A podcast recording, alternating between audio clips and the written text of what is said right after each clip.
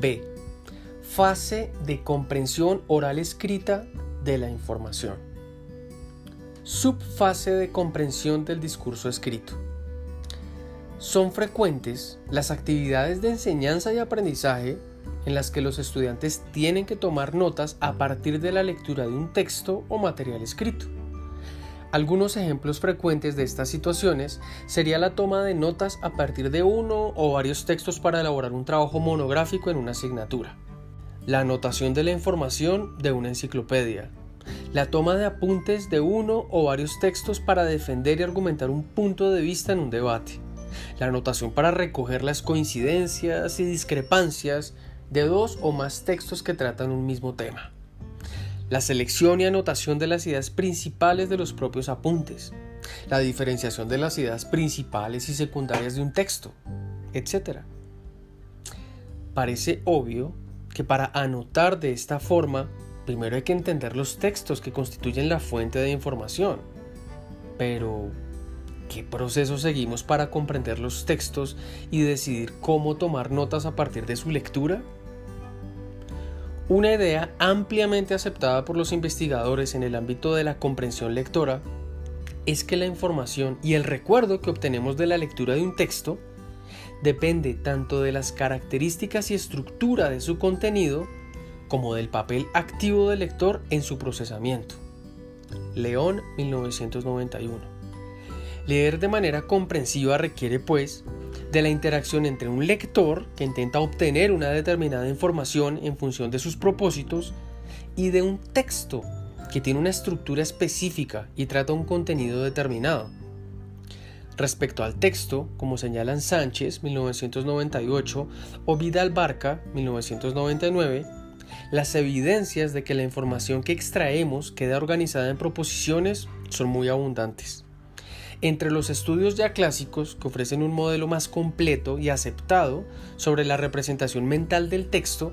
está la propuesta de modelo proposicional de Kinch y Van Dyck, 1978. Los autores describen cómo el lector representa mentalmente el texto en su memoria a partir de tres niveles de elaboración. Primera, la microestructura o texto base está formada por la comprensión e interpretación de las diferentes ideas o proposiciones una a una que lo conforman y también por las relaciones lineales que se establecen entre ellas.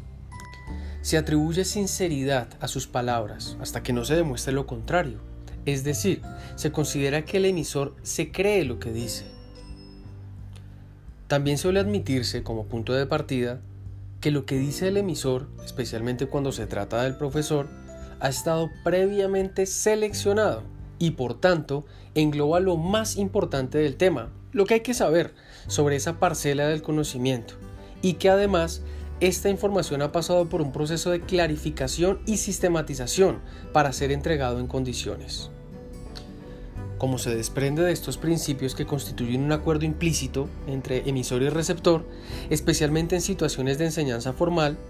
la parte de mayor responsabilidad en garantizar que no exista pérdida de información suele recaer sobre el emisor,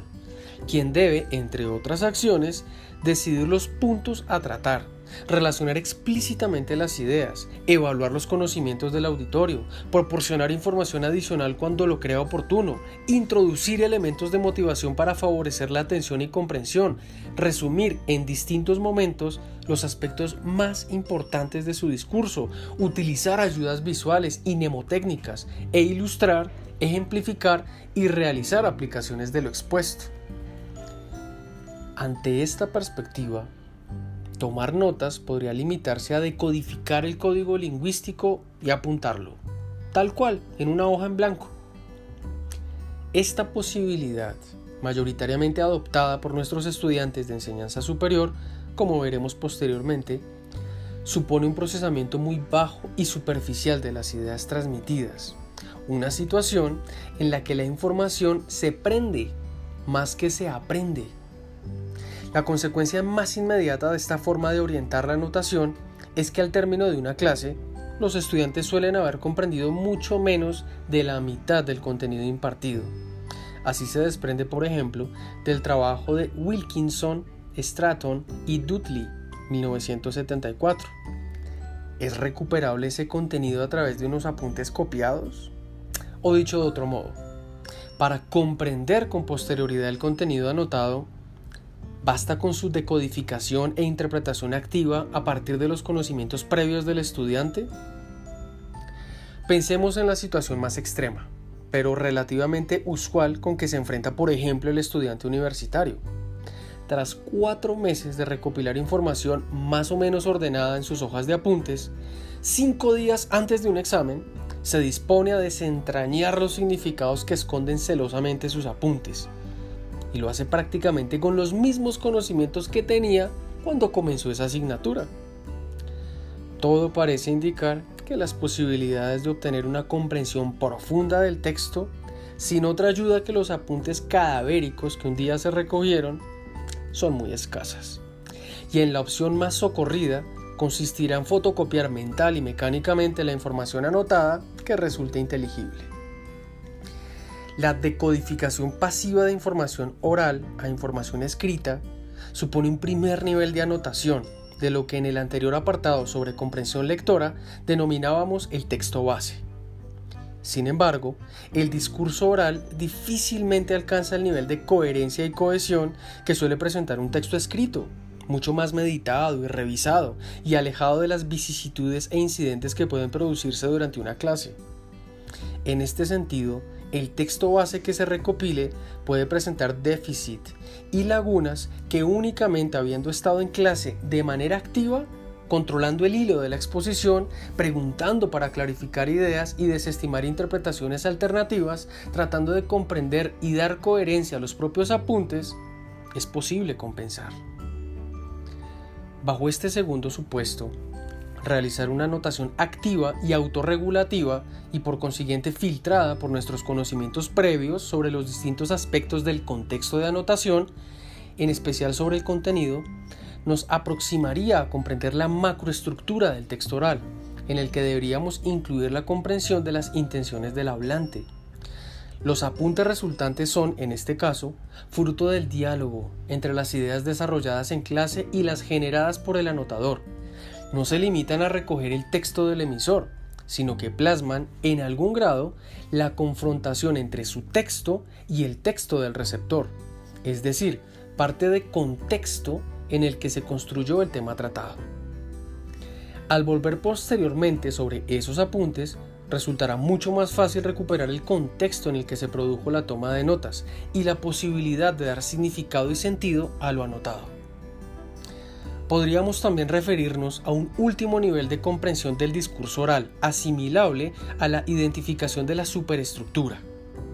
El emisor puede tratar de describir, argumentar, establecer una relación comparativa o de causalidad, y la identificación de la estructura que organiza el texto